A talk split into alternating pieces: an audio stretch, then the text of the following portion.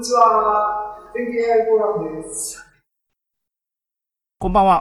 今日は、えー、2021年5月26日、5月の終わりの全経 AI フォーラムですね。早いですね。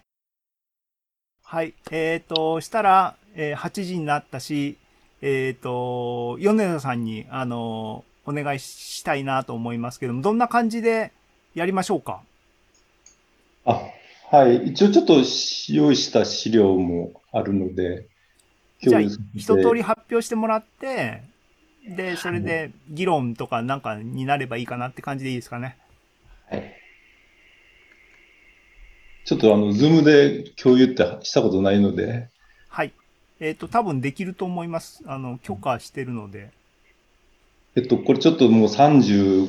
年ぐらい前の前職の時にあの、やってた仕事のパンフレットが出てきたので、えー、っと、ベガ 3D っていうのを開発してたんですけども、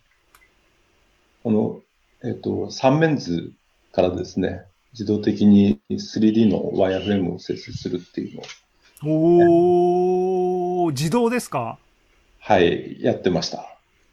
で、これあの、当時、えっ、と、メインフレームで開発してたんですけども、えー、パソコンに当時出たてのパソコンに入れて出ました。えー、こそれを、あのー、それ興味ありますっていうか、今の文脈で、なんか、使えます？なんか。35年前の全く、あ人工知能の、あの、とか、一番なくてですね、えっ、ー、と、この、まあ、2D で描いた三面図のそれぞれの、えっ、ー、と、線とか、あの、円とかの要素をですね、えー、光点を作成して、えー、幾何学的に、えー、頑張って、こうやって 3D を作るというのをやってですね。ですよね。で、もう必ずしも1位じゃないから、なんか推定とかのプロセス入るんですよね。いや、もう、あの、総当たりでやっえー、そ、そのアイデア結構今でも、例えば普通のカメラで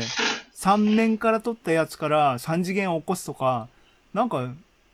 応用できないですかね？今、今勝手に思いつきで言ってますけども まあ、カメラでバチバチっと撮ると、あの、立体を作成するとかっていうのも、あの、フォトグラ、フォトグラメトリってありますけどね。当時、あの、まだ CAD も 2D が主体、主流だったんで、えー、まあ、あの CAE とかに持っていくときに、こういうふうに 3D のワイヤーフレームを作るっていうのは、はい。